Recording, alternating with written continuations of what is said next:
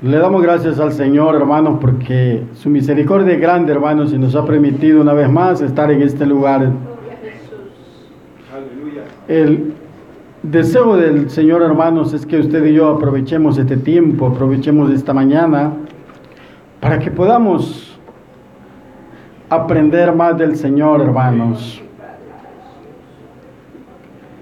Dios es bueno y Él siempre está al cuidado de sus hijos. Es por eso que el Señor siempre nos reúne esta mañana cada uno de nosotros en este lugar. Dios les bendiga a todos y sean bienvenidos todos en el nombre del Señor, hermanos. Y los que nos ven pues por las redes, sean bienvenidos también.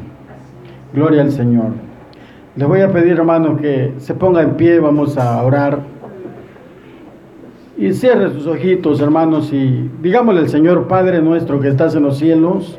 Bendito Dios, esta mañana, Señor, venimos delante de su presencia con el propósito, Señor, de que usted hable a nuestra vida, bendito Dios, a través de esta palabra maravillosa, que esta mañana le vamos a dar lectura, bendito Dios. Ayúdanos, bendito Señor, a que podamos entender y comprender, Señor amado, lo que usted nos ha de decir esta mañana, Padre, por medio de estos versículos que hoy leeremos en esta mañana, Padre bendito. Gracias le doy, Señor, pero antes le ruego y le suplico que se quede en medio nuestro, Señor amado, que se quede en este lugar, Señor, y que usted tome el control, amado Dios, de mi vida como de la vida de todos mis hermanos y hermanas que están en este lugar, bendito Dios. Toma el control de aquellos que nos ven por las redes sociales, Señor amado. Toma el control de ellos, Señor, para que también, Señor, ellos puedan recibir lo que usted trae esta mañana, bendito Dios. En el nombre poderoso de Cristo Jesús,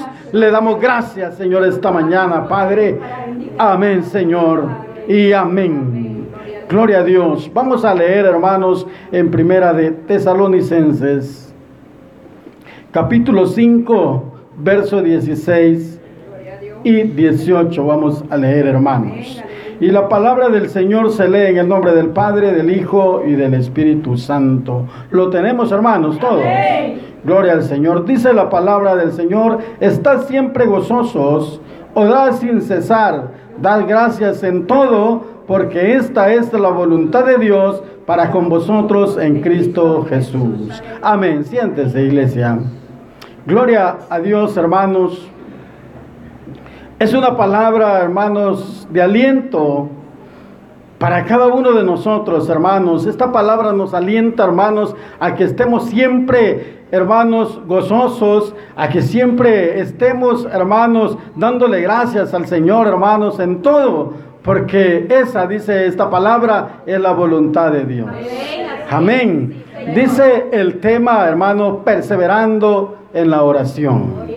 Eso es algo, hermano, que, que Dios desea de que nosotros como sus hijos que somos, hermanos, siempre estemos en comunión con Él, siempre estemos en contacto con Él, porque la oración es eso, hermanos, es estar hablando con nuestro Dios, es estar platicando con Él, hermanos, es estar en contacto con nuestro Dios.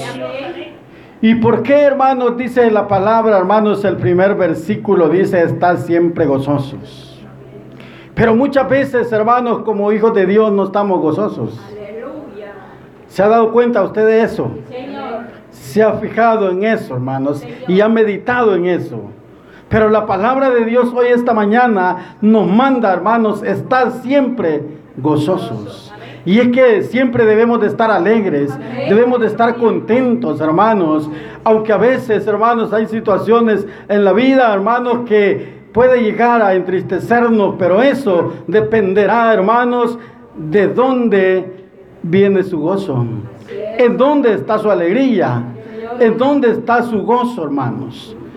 Esta mañana, hermanos, la palabra del Señor dice estar siempre gozosos. ¿Y sabe por qué? Porque usted y yo somos hijos de Dios, hemos sido comprados con la sangre del Señor, hermanos, y esa es una de las razones por la cual usted y yo debemos de estar gozosos siempre, a pesar, hermanos, de las situaciones de la vida, hermanos. Usted no tiene que depender de lo, de lo que usted tenga, usted no tiene que depender de lo de este mundo. Usted y yo dependemos de lo que Dios diga, hermanos, de lo que Dios nos dé cada día, hermanos. Y eso, y ahí es donde radica, hermanos, y radica nuestro gozo, nuestra alegría, hermanos.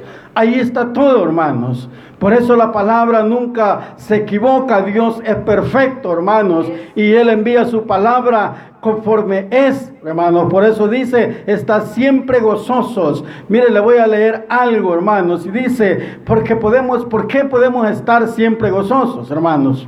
Porque siempre, hermanos, recordamos que el Señor nos ha perdonado que tenemos, hermanos, comunión con Él. Y eso debe de ser un gozo para nosotros. Estar recordando siempre, eso nunca se nos debe olvidar a nosotros, hermanos, que Dios nos ha perdonado nuestros pecados. No se nos debe olvidar quiénes éramos, de dónde Dios nos ha sacado, de dónde venimos, quiénes somos hoy, hermanos. Eso no se nos debe olvidar. Por eso dice, hermano, que nos ha perdonado. El Señor nos ha perdonado nuestros pecados, que tenemos comunión con Él, hermanos. Eso debe de ser un gozo con nosotros, para nosotros, que tenemos comunión con Dios. Antes no teníamos comunión con Dios, pero ahora tenemos comunión con Él. Amén. Y dice, y dice más, hermanos. El que a través de Cristo tenemos acceso al trono de Dios. Mira, a través de Cristo, usted y yo tenemos acceso al trono de Dios. Antes, en nuestra vida pasada, no teníamos ese acceso. Pero ahora tenemos acceso al trono de Dios. En fin que, aparte de múltiples bendiciones materiales, nos está bendiciendo con toda bendición espiritual en Cristo. Amén. Él nos bendice materialmente y nos bendice, hermanos, con toda bendición espiritual en Cristo Jesús. Y eso, hermanos, lo podemos comprobar. Vayamos a Efesios capítulo 1, hermanos, Efesios capítulo 1, versículo 3. Mire lo que dice. Es maravilloso lo que dice Efesios 1, 3. Bendito sea el Dios y Padre de nuestro Señor Jesucristo, que nos bendijo con toda bendición espiritual en lugares celestiales en Cristo. Jesús. Bendito sea el Cristo, hermanos. Bendito sea el Señor que nos ha bendecido, hermanos en todas las áreas de nuestra vida. Y ese debe de ser nuestro gozo, hermanos. Y por ese gozo, hermanos, usted y yo debemos de perseverar en la oración. Debemos de perseverar en la oración y no descuidarnos, hermanos, en la oración, porque la oración es una arma poderosa que el Señor nos ha dejado como hijos de Él que somos. Él nos ha dejado esta arma para que la pongamos, hermanos, en uso, para que hagamos uso de ella, hermanos, y no que solo la veamos, hermanos, que ahí dice que hay que orar, ¿verdad? Pero ¿qué pasa con nosotros?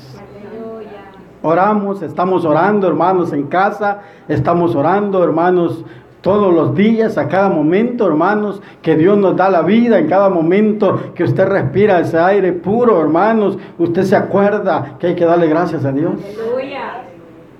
Hermanos, es que el orar, hermanos, y, mantenerlos firmes en la oración no significa solo venir a orar un día o dos días a la, a la congregación, hermano. Porque probablemente usted puede venir esos dos días a orar, pero ¿qué pasa después de esos dos días? Tal vez no ora. Tal vez ya no oró. Tal vez solo oró ese solo esos días oró. Pero la oración, dice el tema, perseverar en la oración. Y perseverar significa, hermanos, ser constantes en la oración. Ser constantes en la oración. Allá en Romanos, hermanos, capítulo 12, versículo 12, habla acerca de esto. Gozosos, dice, en la esperanza. Hermanos, y dice al final el versículo, si quieres lo leemos mejor para que lo tengamos más en claro. Romanos 12, 12, hermanos. Romanos 12, 12 dice de la siguiente manera, gozosos en la esperanza, sufridos en la tribulación, constantes en la oración. Hay que estar constantes en la oración, hermanos, porque esa es la voluntad de nuestro Dios. Debemos estar constantes en la oración, porque a Dios le agrada, hermanos, hablar con sus hijos.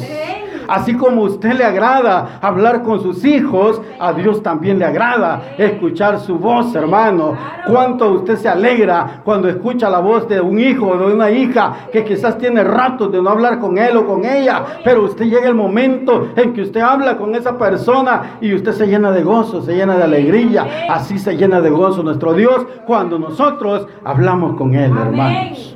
Debemos de hablar siempre con nuestro Dios. Porque eso, hermanos, agradará a nuestro Dios. Dice hermanos, la oración es el ejercicio espiritual a través del cual un creyente establece contacto directo con Dios a través de la Biblia. Dios habla al hombre y a través de la oración, hermanos, el hombre habla a Dios. Esto es la oración, hermanos es que la oración, hermanos, es el ejercicio espiritual a través del cual un creyente habla con Dios.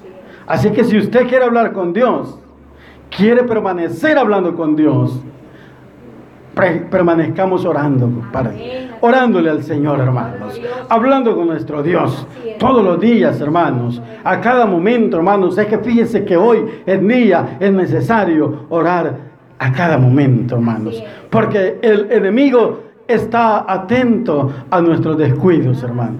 El enemigo está atento a ver si usted está preparada o preparado, a ver cómo anda usted. Pero si usted y yo andamos siempre orando al Señor, estamos preparados.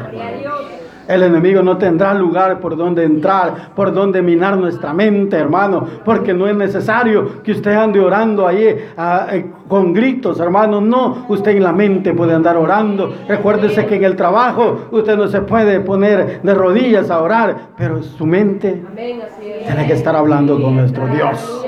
Amén. Tenemos que estar hablando con nuestro Dios, porque Él, hermanos, es quien nos cuida, quien nos guarda. Ya leímos, hermanos, que Él es quien nos colma de bendiciones. Entonces, nuestro agradecimiento con Él debemos de mostrarlo, hermanos, hablando con Él. Usted tiene que mostrar que usted está encantada o encantado de lo que Él ha hecho en su vida. Usted está alegre, usted está gozoso por lo que Él ha hecho y por lo que Él hace y por lo que seguirá haciendo nuestro Dios por cada uno de nosotros. Esa es una muestra, hermanos, de agradecimiento a nuestro Dios. Dice algo, hermano, que he anotado acá. Dice, la oración es posible sobre la base del parentesco que el creyente ha recibido de Dios. ¿Cuál es su parentesco? ¿Cuál es nuestro parentesco, hermano?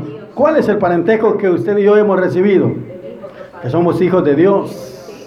Allá lo dice Juan 1.12 que somos hijos de Dios, hermanos. Usted y yo somos hijos de Dios, por lo tanto debemos de estar en comunión con Dios. Amén. También lo dice hermanos Romanos 8, 15 al 17. Mire lo que dice Romanos 8, 15 al 17. Romanos 8, 15 al 17 dice de la siguiente manera. Dice, mire, pues no habéis recibido el espíritu de esclavitud para estar otra vez en temor, sino que habéis recibido el espíritu de adopción por el cual clamamos, Abba Padre. El Espíritu mismo da testimonio a nuestro espíritu de que somos hijos de Dios. Y si hijos también herederos, herederos de Dios y coherederos con Cristo, si es que padecemos juntamente con Él, para que juntamente con Él seamos glorificados. Amén. Ahí estamos viendo, hermanos, que cuál es el parentesco que tenemos con nuestro Dios. Somos hijos de Dios, hermanos. Somos hijos del Rey de Reyes y Señor de Señores. Por lo tanto, hermanos, es necesario que tengamos comunión con Él. Porque un hijo que no tenga comunión con su padre, hermanos, qué feo, ¿verdad? O un padre que no tenga comunión con sus hijos, es feo. Pero Dios siempre se comunica con usted y conmigo. A través de todas las cosas Dios se comunica con usted y conmigo. Muchas veces nosotros no queremos comunicarnos con Él. Pero Él siempre está pendiente de usted y de mí. Al amanecer, hermano, si usted se levanta, hermano, Dios le está hablando. A través de ese aire que usted respira, a través de la vida, hermano, que usted tiene en ese momento. Dios le está hablando, Dios le está diciendo, dame gracias porque has abierto tus ojos. Y muchas veces somos ingratos y no queremos darle gracias a Dios. Pero que Dios nos ayude, hermanos, para que siempre le demos gracias al Señor por lo que Él hace por nosotros. Dice, hermanos, pero que, ¿qué hizo? Pero ¿qué es lo que hizo posible el acceso a Dios, hermanos? Lo dice Hebreos 10:19. ¿Qué es lo que hizo posible, hermanos, el acceso a Dios? El que usted y yo ahora podamos tener ese acceso directo, hermanos, a Él, poder hablar directamente con Él. ¿Qué es lo que lo hizo posible? Leámoslo, hermanos, en Hebreos, versículo, capítulo 10, verso 19. ¿Qué dice, hermanos? Así que, hermanos, teniendo libre libertad para entrar en el lugar santísimo por la sangre de Jesucristo. Amén. Cuando Él murió en la cruz del Calvario, hermanos, dice la Biblia que el velo se rompió. Y eso significa, hermanos, que allí estaba dando el paso libre para que usted y yo tuviéramos contacto directo con Dios para que usted y yo ahora podamos hablar con Dios directamente, hermanos. No íbamos a ir al sumo sacerdote y él iba a hablar. No, ahora usted y yo podemos doblar rodillas y podemos hablar con nuestro Padre. Directamente, hermanos. Sin andar buscando otro medio. Además que la palabra de Dios dice, ¿verdad? Que Jesucristo es el medio por el cual usted y yo podemos ir al Padre. Así es que, hermanos, Ahí está claro, hermanos, cuál fue lo que qué es lo que hizo posible, hermanos. Y lo que hizo posible nuestra comunicación directa es el sacrificio de Cristo en la cruz del Calvario. Eso fue lo que hizo posible, hermanos, que ahora usted y yo ya no, ya no podemos, hermanos, nosotros inventar algo. O sea, ya no, usted no puede, no tiene excusa, no tenemos excusa para poder hablar con Dios, hermano. Ya no hay ninguna excusa. Ya hemos visto, hermanos, que ya el camino está libre para que usted y yo podamos hablar con Él. Ya no podemos decir es que yo no puedo hablar con Él que hable la hermana por mí o el hermano por mí. Ya no podemos, hermano. Ya sabemos a través de la palabra, hermano, que hay un camino libre, un acceso por el cual usted y yo podemos hablar con Él. Amén, hermanos. Dice, hermanos, la oración es hecha de manera general al Padre. ¿Sabía usted eso? Que la oración es hecha de manera general al Padre, según Lucas capítulo 2. Ahí es donde vemos, hermanos, que el Señor le dice a los discípulos que cuando oraran dijeran, Padre nuestro. Así como inicié yo la oración, Padre nuestro. Es por eso que dice que la oración de manera general, hermanos, es hecha al Padre. Pero eso no significa, hermano, que usted y yo no podamos orar al Señor. Hay ejemplos en la Biblia en donde también nuestra oración la podemos hacer a nuestro Señor Jesucristo. Allá en Hechos 7:59, hermanos, donde Esteban era apedreado, él dijo, él oró al Señor que recibiera su espíritu. Él lo dijo, Señor, recibe mi espíritu. ¿Qué estaba haciendo? Estaba dirigiendo una oración al Señor Jesucristo, no solo al Padre, ¿verdad? Y también allá, hermanos, en Ezequiel, Ezequiel, hermanos, 37, versículo 9, también, hermanos, oran al Espíritu Santo. Cuando Jehová le dice a Ezequiel, hermano, que profetice, hijo de hombre, profetiza al Espíritu Santo y dile, así ha dicho Jehová de los ejércitos que soplara sobre aquellos muertos y aquellos muertos iban a vivir. Eso es una oración, hermanos, al Espíritu Santo. Ahí lo vemos, ¿verdad? Entonces, no solamente, hermanos, podemos orar al Padre, también podemos orar al Señor Jesucristo y una oración también la podemos elevar a nuestro Espíritu Santo, al Espíritu Santo de Dios, hermanos. Así le dijo el Señor, mire. Y me dijo, profetiza al Espíritu, profetiza, hijo de hombre, y dile, y di al Espíritu. Así ha dicho Jehová, el Señor, Espíritu, ven. de los cuatro vientos y sopla sobre estos muertos y vivirán. Ellos iban a recobrar vida, hermanos, con la oración que hizo Ezequiel. Le dio la orden el Padre, hermanos. Así que la oración es eso, hermanos. La oración la podemos hacer eh, de manera general al Padre, pero también la podemos hacer al Hijo. Ahí vimos ejemplos, hermanos, en donde oran a nuestro Señor Jesucristo, pero también, hermanos, podemos orar al Espíritu Santo. Por esto lo digo, hermano, porque a veces esto a veces trae muchas preguntas, fíjense. Hay quienes he, escuchado yo que han preguntado, bueno, ¿y cómo debemos de orar? Pues la verdad, hermano, que aquí no hay una, en la Biblia no hay una regla, ¿verdad? Porque si usted se va allá en eh, lo que le sucedió a aquel profeta, hermanos, que se lo tragó un pez a Jonás, ahí no sabemos cómo oró Jonás allá en, eh, adentro del, del pez, no se sabe. Estaba acostado, sentado, no se sabe. Pero lo que se sabe es que oró. Oró para que el Señor hiciera posible que lo expulsaran a la tierra nuevamente. Así que hermanos, dice hermanos, dad gracias en todo, porque esta es la voluntad de Dios para con vosotros en Cristo Jesús. ¿Cuál es la voluntad de Dios, hermanos? Para con usted y para conmigo. Que demos gracias en todo, hermanos. Muchas veces no damos gracias por todo. A veces nos suceden cosas malas que no son agradables a nosotros y no damos gracias a Dios. Y debemos dar gracias a Dios según la palabra del Señor, según lo que hemos leído esta mañana. Dar gracias por todo, porque esta es la voluntad de Dios. Aleluya. Pero estamos acostumbrados a dar gracias por las bendiciones. Estamos acostumbrados a dar gracias por todo lo bueno que nos dan, pero no por lo malo que nos sucede. Y ahí hay que darle gracias al Señor. Al Señor hay que darle gracias, hermano, hasta por aquello que no nos ha dado y que tanto le hemos pedido. Pero Él sabe, hermano, por qué no nos ha dado lo que tanto le pedimos. Él conoce su corazón, Él conoce su mente, Él sabe qué es lo que usted tiene pensado hacer con lo que está pidiendo y Él sabe que si eso es malo para usted, es dañino para mí, por eso no lo ha dado. Pero por todas esas cosas debemos de darle gracias a Dios, hermano. La palabra de Dios lo está diciendo, dar gracias por todo, porque esta es la voluntad de Dios. Y nosotros, hermano, cuando dice todo, a veces Hermanos, no lo hacemos como la palabra dice, ¿verdad? Nos molestan muchas cosas, hermanos.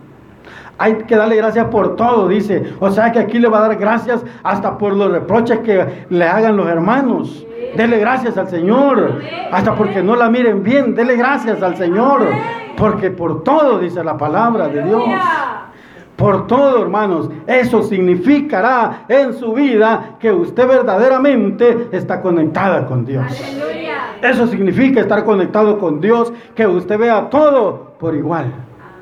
Que usted deje todo en las manos de Dios.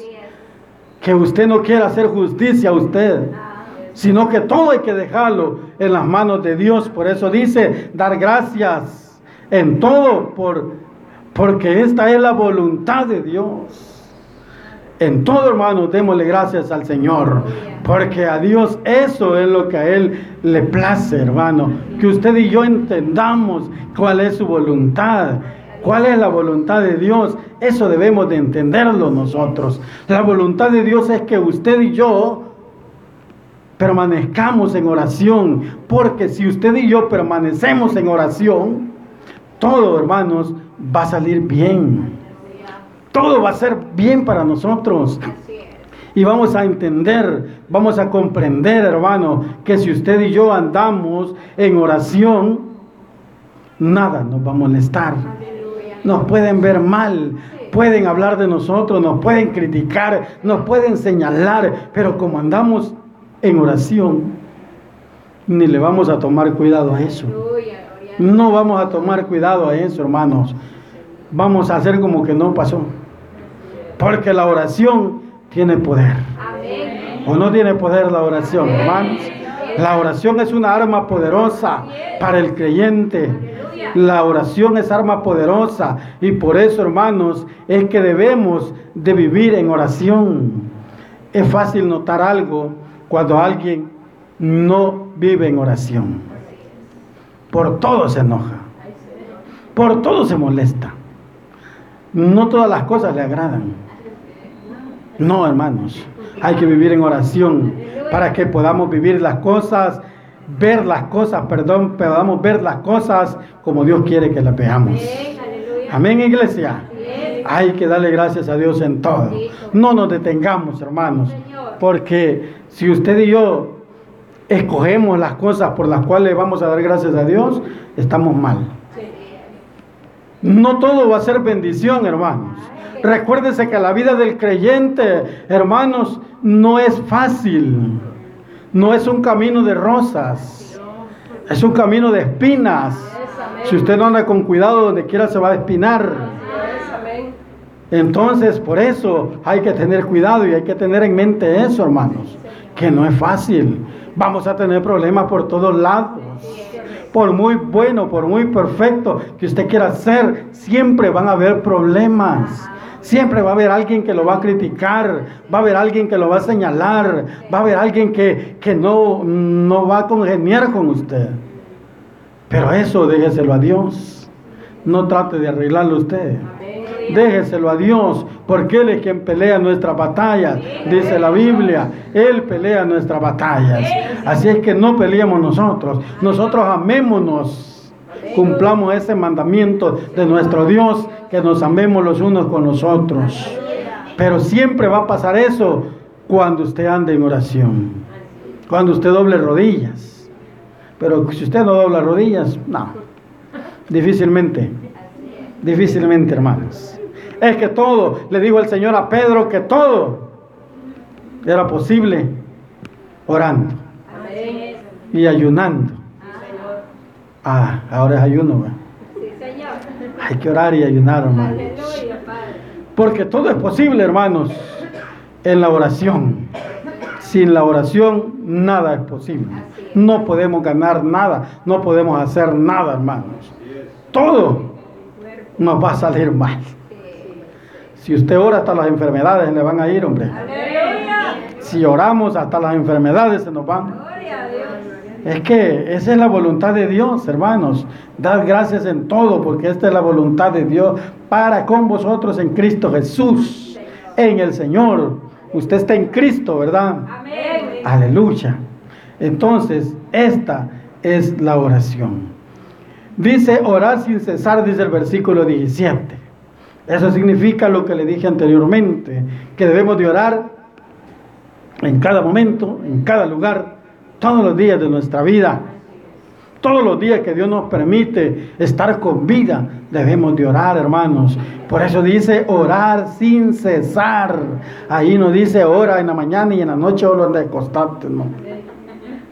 En la hora de comer no ores, no. Ahí dice orar sin cesar. O sea, no nos vamos a detener, no nos vamos a detener de orar todo el día o toda la noche, si es posible, si usted está despierto o despierta, tiene que estar en oración para que el enemigo no la tiente o no nos tiente. Dice que hay que velar y orar.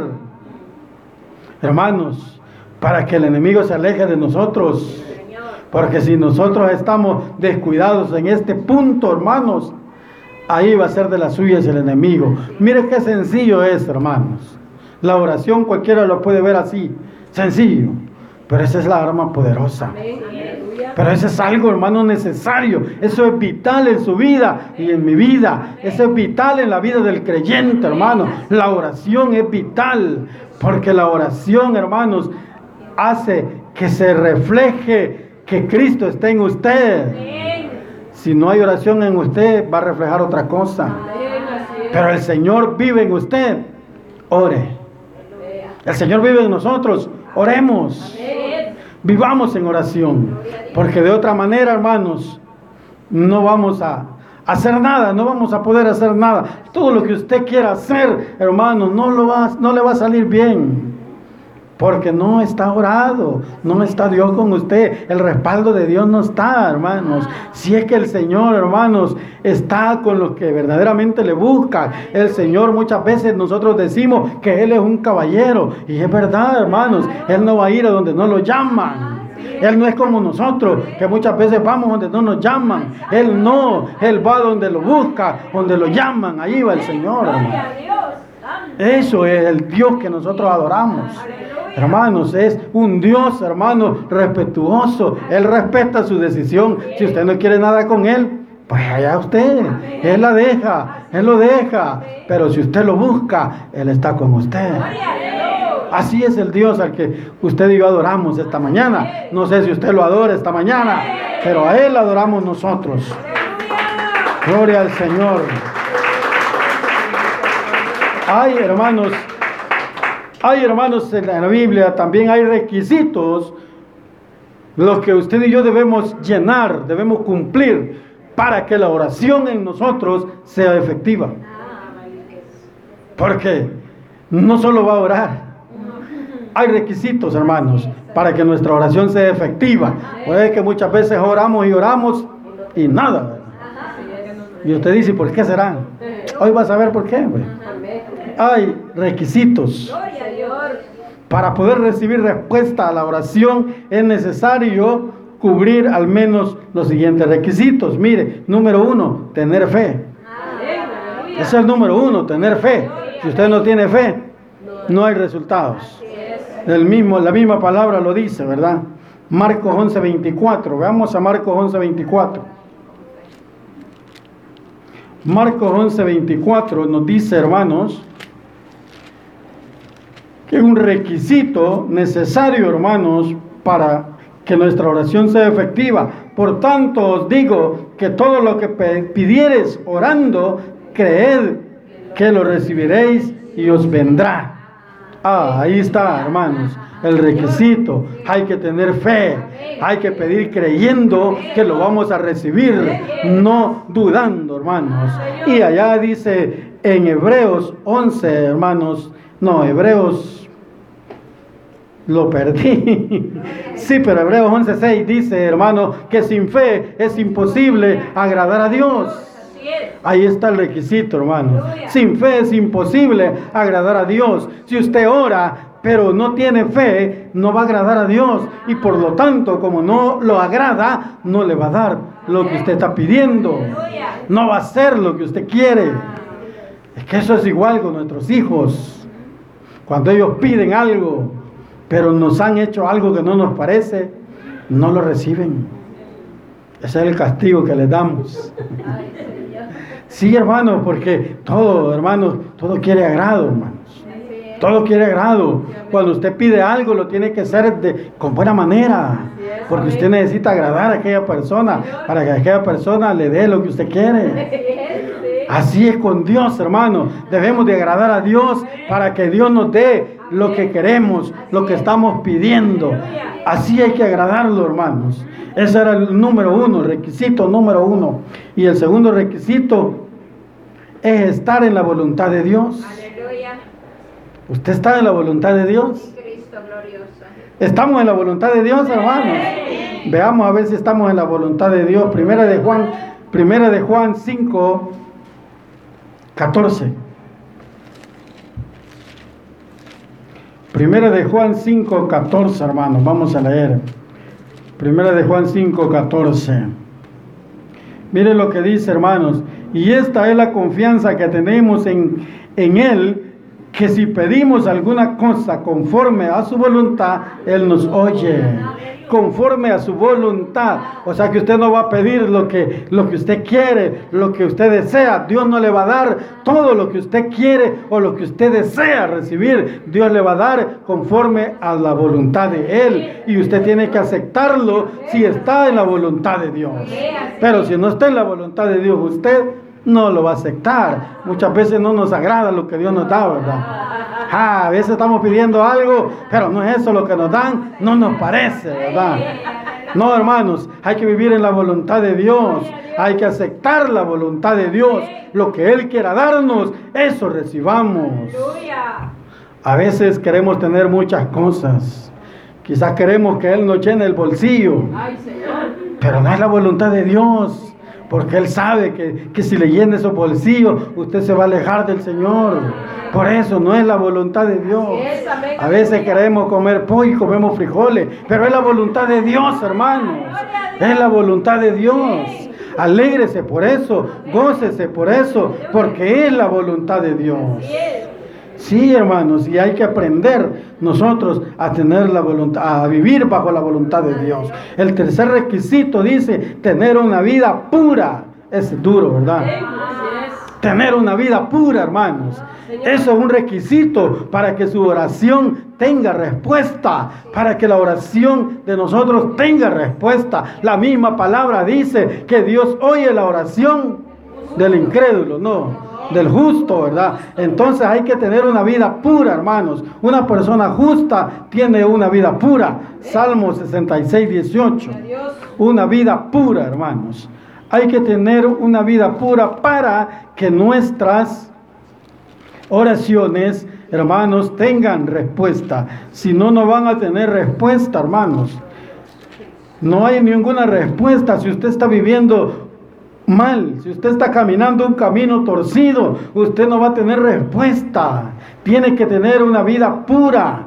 Dice Salmo 66, 18, mire lo que dice. Dice, sin mi corazón, si, si en mi corazón hubiese yo mirado a la iniquidad, el Señor no me habría escuchado. O sea, es necesario, hermanos, que usted y yo no veamos la iniquidad. O sea, no veamos el pecado para hacer el pecado. No, seamos puros delante de Dios para que nuestra oración tenga respuesta. Porque de otra manera no habrá respuesta, hermanos. Dice el cuarto requisito, orar con fervor. Mire, orar con fervor, hermanos. Santiago 5.17 habla acerca de, Elías, parece. Veámoslo, hermanos, para no hacer otra cosa, para no hablar otra cosa. 5.17, hermanos. Dice así, miren. Elías era hombre sujeto a pasiones semejantes a las nuestras y oró fervientemente para que lloviese, para que no lloviese y no llovió sobre la tierra por tres años y seis meses. Fervientemente, hermanos, Dice, orar fervientemente es derramarnos delante de nuestro Dios, llorar delante de nuestro Dios, ser sincero con nuestro Dios, pedirle, hermano, lo necesario, lo que queremos, pero con fervor, hermanos. A veces oramos y ni los ojos se nos ponen rojos.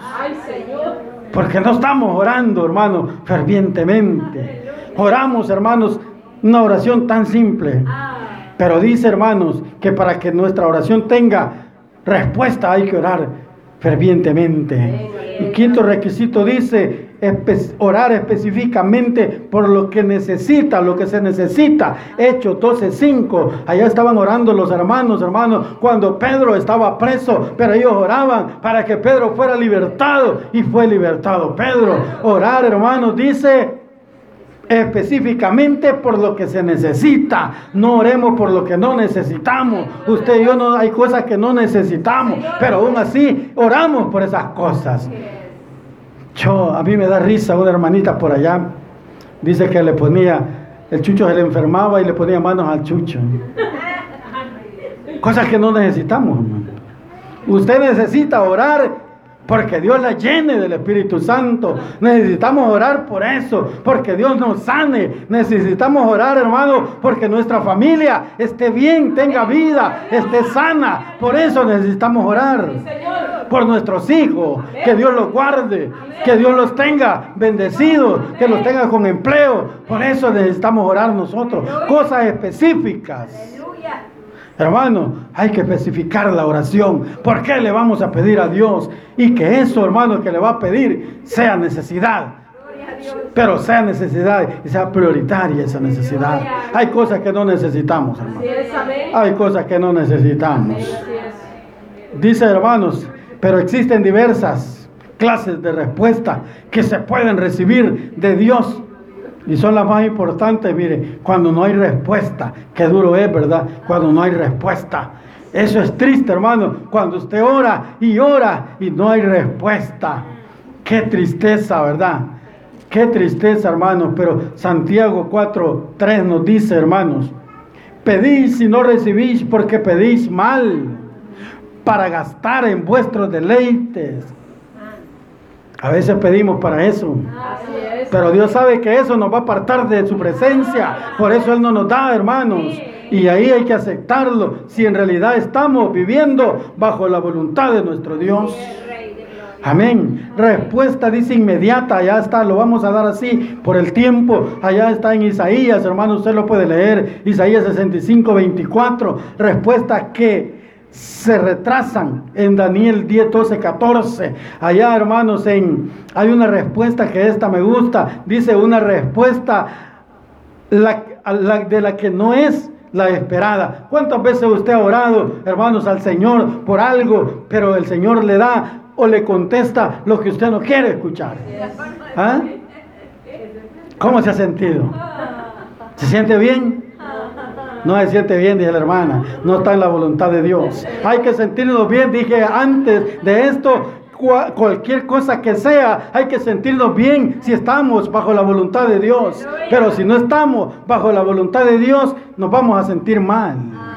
Entonces dice una respuesta que no es la esperada, segunda de Corintios 5, 9. Allí va a encontrar usted cuando Pablo, hermano, le pide al Señor que le quite el aguijón. Y el Señor que le dijo, bástate mi gracia. No era la respuesta que Pablo quería, pero se sintió bien Pablo o se sintió mal, iglesia. Pablo aceptó la respuesta. Así es usted y yo. Aceptemos la respuesta que Dios nos dé a través de la oración que usted y yo hagamos. No esperemos, hermano, que Dios haga lo que usted quiere, porque la voluntad de Dios es otra. Puede ser que lo que usted esté pidiendo no le sirva a usted, pero lo que Dios le da, eso le va a servir. Eso es estar bajo la voluntad de Dios, es vivir bajo la voluntad de Dios, aceptar lo que Dios nos da. Pablo aceptó, hermanos. Pablo pedía que le quitara el aguijón, pero Dios le dijo, bástate mi gracia. Que Dios que su poder, hermanos, se reflejaba en la debilidad del, ser humano. Pero es que Dios eh, tiene diferente pensamiento. Usted y yo podemos pensar una cosa, pero a Dios no le agrada eso. Usted le puede pedir un bus al Señor, pero el Señor le va a dar un carrito. Es la voluntad de Dios. Acéptelo. Aceptemos la voluntad de Dios. Amén, iglesia. Vivamos bajo la voluntad de Dios y todas las cosas nos van a salir bien. Vivamos puros para el Señor y todo nos va a salir bien. Oremos fervientemente para que el Señor esté contento con nosotros. Vivamos en comunión con nuestro Padre, hermano, para que Él siempre esté alegre con usted y conmigo. Amén. Cierre sus ojos. Digámosle, Padre que estás en los cielos. Bendito Dios esta mañana, Señor. Le damos gracias, bendito Padre, por su palabra. Gracias, bendito Dios, por habernos aconsejado esta mañana, Señor, por habernos dicho, Padre.